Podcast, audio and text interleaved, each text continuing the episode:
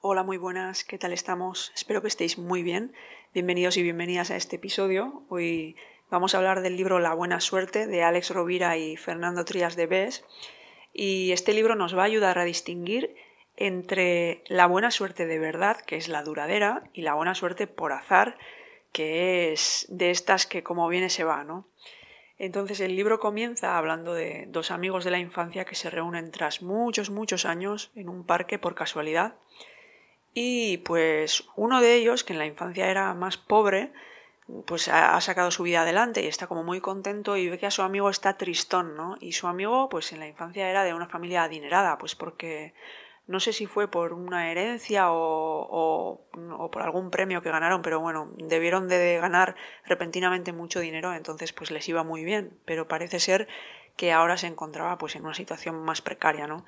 Entonces, este amigo al que le ha ido bien, pues con el transcurso de los años, decide contarse, decide contarle a su amigo de la infancia una fábula que a él personalmente le ha ayudado mucho durante toda su vida, pues para sacar su vida adelante.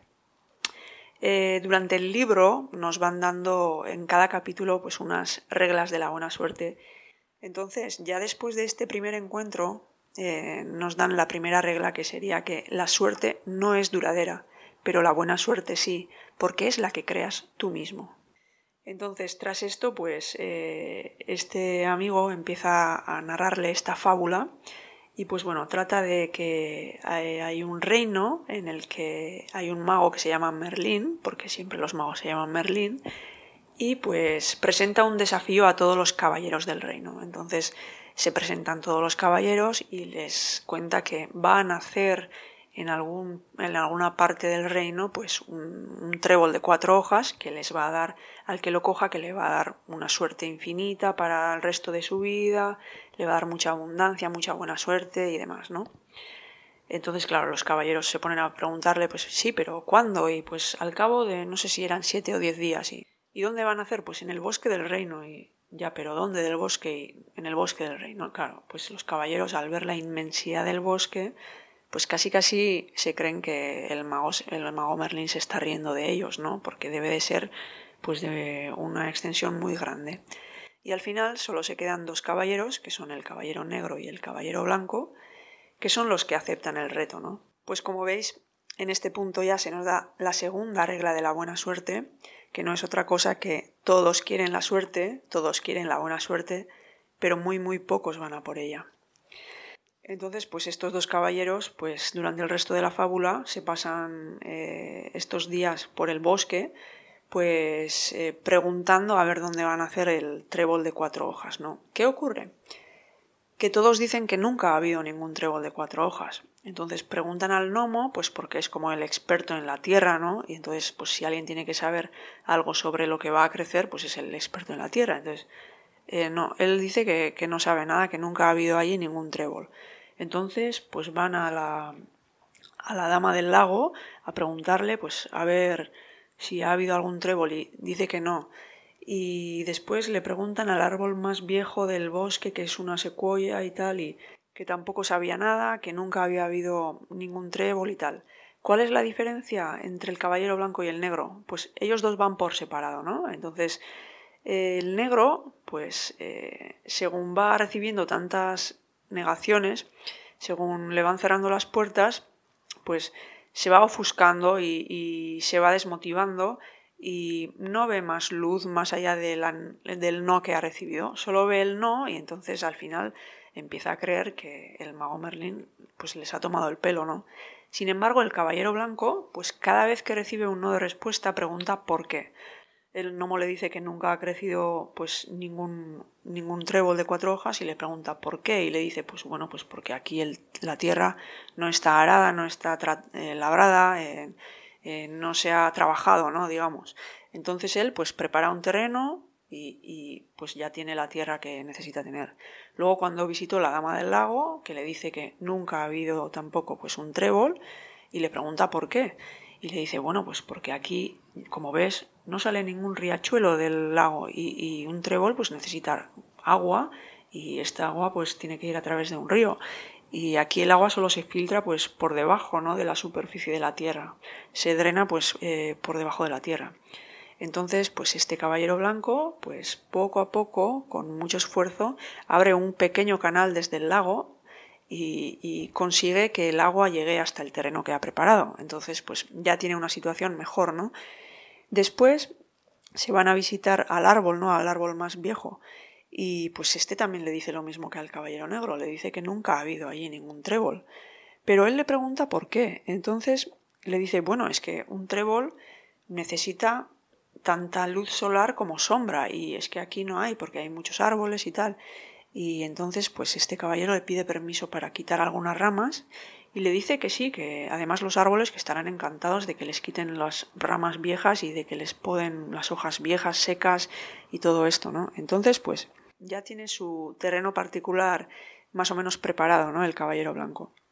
No me voy a extender con todos estos detalles. La cuestión es que el Caballero Blanco trabaja en crear estas oportunidades para que la buena suerte se dé y el Caballero Negro lo único que hace es rendirse todo el rato una y otra vez sin hacer nada, ¿no?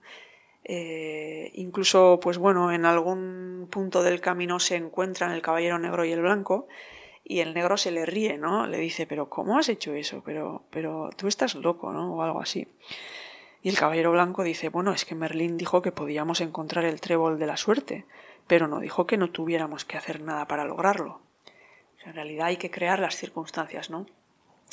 Y pues, para sorpresa del caballero blanco, al final de los días empieza a llover pues toda una lluvia de semillas de trébol de cuatro hojas, ¿no? Entonces, eh, para su sorpresa, no ha recibido solo un trébol, tiene todo un campo que ha preparado él lleno de trébol de cuatro hojas, tréboles de cuatro hojas del trébol de la suerte. Eh, moraleja, pues muchas, ¿no? Si queréis os leo las reglas de la buena suerte que las he dejado por el camino. La tercera era que si no tienes buena suerte es porque tus condiciones son las mismas que antes, entonces pues deberías de cambiar alguna, ¿no? O buscar alguna nueva. La cuarta regla sería que hay que crear condiciones para que otros también salgan ganando, que no solo tú ganes. Eh, si tú al final piensas en beneficiar a los demás, también el, universo te beneficiará a ti. La quinta regla es que si dejas para mañana el crear las mejores condiciones, pues tal vez la buena suerte no te llegue nunca. Tienes que empezar hoy mismo, ahora mismo tienes que empezar. La sexta regla es que tienes que buscar también en los pequeños detalles. Pues a veces hay cosas que parece que no importan o, o, que son insignificantes respecto a la totalidad, ¿no? Algo muy, muy minucioso. Pero a veces son justo la clave que se necesita pues para que todo funcione. La séptima regla es que los que creen en la suerte al final están ocupados en crear las buenas condiciones. Eh, los que están creando las condiciones necesarias para que la buena suerte se dé no están muy preocupados por el destino, no están pensando, ay, a ver si me llega la buena suerte, porque están trabajando, están ocupados. En una mente ocupada no caben estas suposiciones de a ver si me llega la buena suerte o no, ¿vale? Se está trabajando la buena suerte. La octava regla sería que nadie puede venderte la buena suerte.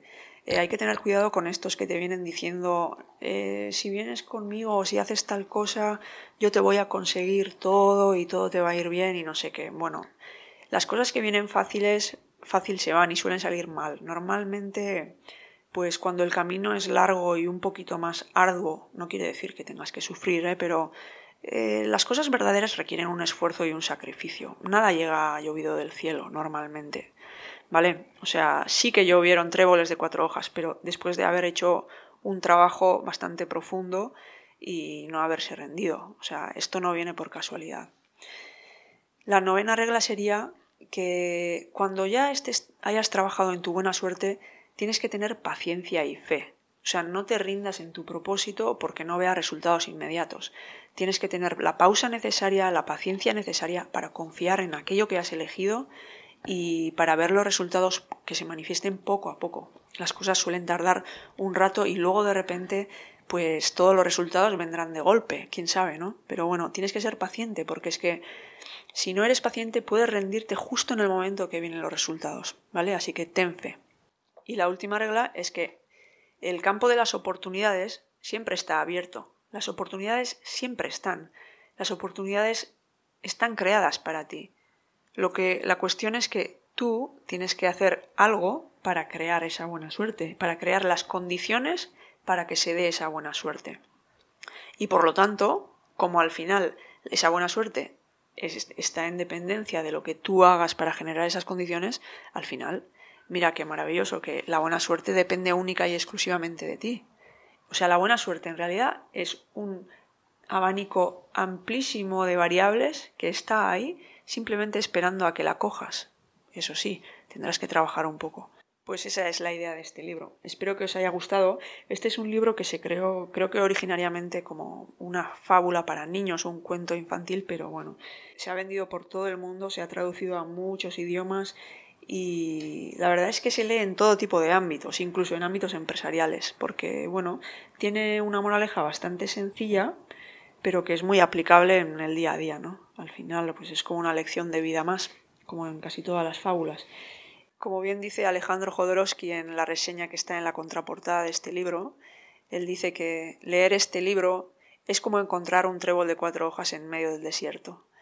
Así que nada más que añadir, espero que os haya gustado y pues si os animáis es un libro muy muy corto, se lee muy fácil y yo creo que es un buen libro para comprarlo y después pasárselo a alguien, eh, como para hacer una cadena eh, y pasárselo a alguien que crees que lo necesita y después a su vez que esa persona se lo pase a otra persona. Creo que es un buen libro para eso porque es tan tan sencillo de leer y de entender que al final pues todas las reglas y todas las, todos los mensajes que trae se, se absorben muy fácilmente. Entonces pues una vez leído pues un par de veces yo creo que es, es un ejercicio bonito, ¿no? Darle algo que te ha podido cambiar en un chispazo, pues darle esa oportunidad a otra persona, pues creo que es bonito. Así que nada, en tus manos está. Muchas gracias por escuchar y hasta la próxima. Hasta luego.